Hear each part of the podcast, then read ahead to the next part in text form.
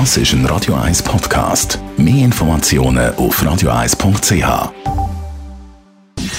Gesundheit und Wissenschaft auf Radio 1. Unterstützt vom Kopfwehzentrum Irlande Zürich. www.kopfwww.ch der einen geht das Thema Corona auf den Wecker. Sie finden alles übertrieben. Andere haben Angst. Was macht Corona aus wissenschaftlicher Sicht mit uns? Der renommierte deutsche Angstforscher Borbin Bandelov hat das beobachtet und analysiert. Er sagt, bei den meisten Leuten ist es mehr Respekt und keine Angst. Das sei aber am Anfang der Pandemie noch anders.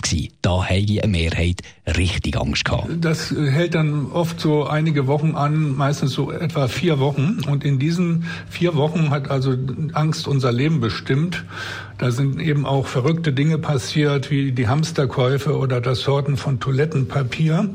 Und nach vier Wochen ungefähr können die Menschen die Gefahr durch Corona realistisch einschätzen.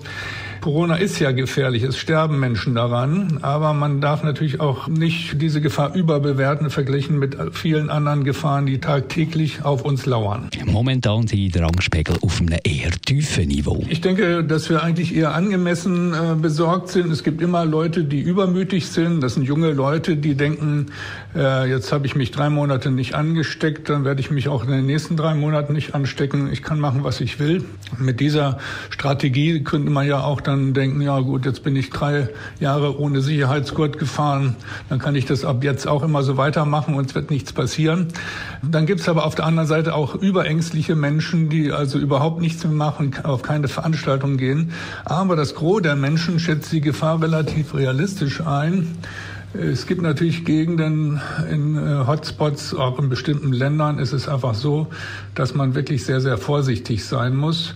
Und deswegen äh, denke ich nicht, dass man einfach generell sagen kann, dass wir überängstlich sind. All denen, die sich immer noch sehr grosse Sorgen machen und vielleicht wegen Corona sogar schlaflose Nächte haben, empfiehlt der Angstforscher Borbin Bandelow einen Blick auf die Statistik. Gut, man kann natürlich den Menschen nicht empfehlen, äh, die Angst wegzuatmen oder mal einen grünen Tee zu trinken, um diese Angst zu bekämpfen. Das Beste wäre, dass man einen gesunden Fatalismus an den Tag legt und sich sagt, dass die statistische Wahrscheinlichkeit an dem Virus zu sterben für die meisten Menschen äh, sehr, sehr gering ist. Erstmal muss man sich ja auch anstecken und selbst wenn das passiert ist, hat man noch eine durchaus realistische Überlebenschance.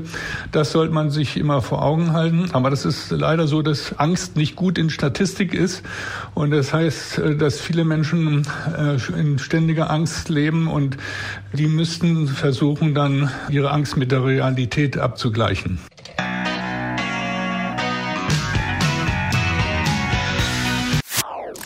Das ist ein Radio 1 Podcast. Mehr Informationen auf radio1.ch.